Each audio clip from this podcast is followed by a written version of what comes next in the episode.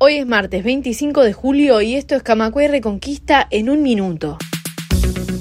Un trabajador de 62 años falleció este lunes al desmoronarse un terraplén de arena en un edificio de 5 pisos donde trabajaba y otro de 58 mientras reparaba un camión cisterna. El Zunca reclama la creación de una fiscalía especializada en accidentes de trabajo y una ley nacional sobre salud y seguridad laboral.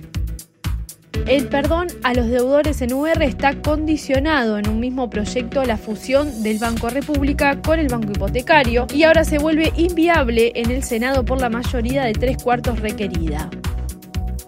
Madres y familiares de uruguayos detenidos desaparecidos pidió paciencia y tranquilidad ante el retraso de la identificación de los restos óseos hallados en el batallón 14. El fiscal especializado en delitos de lesa humanidad, Ricardo Percivale, señaló que la búsqueda está enfocada en 18 mujeres detenidas desaparecidas.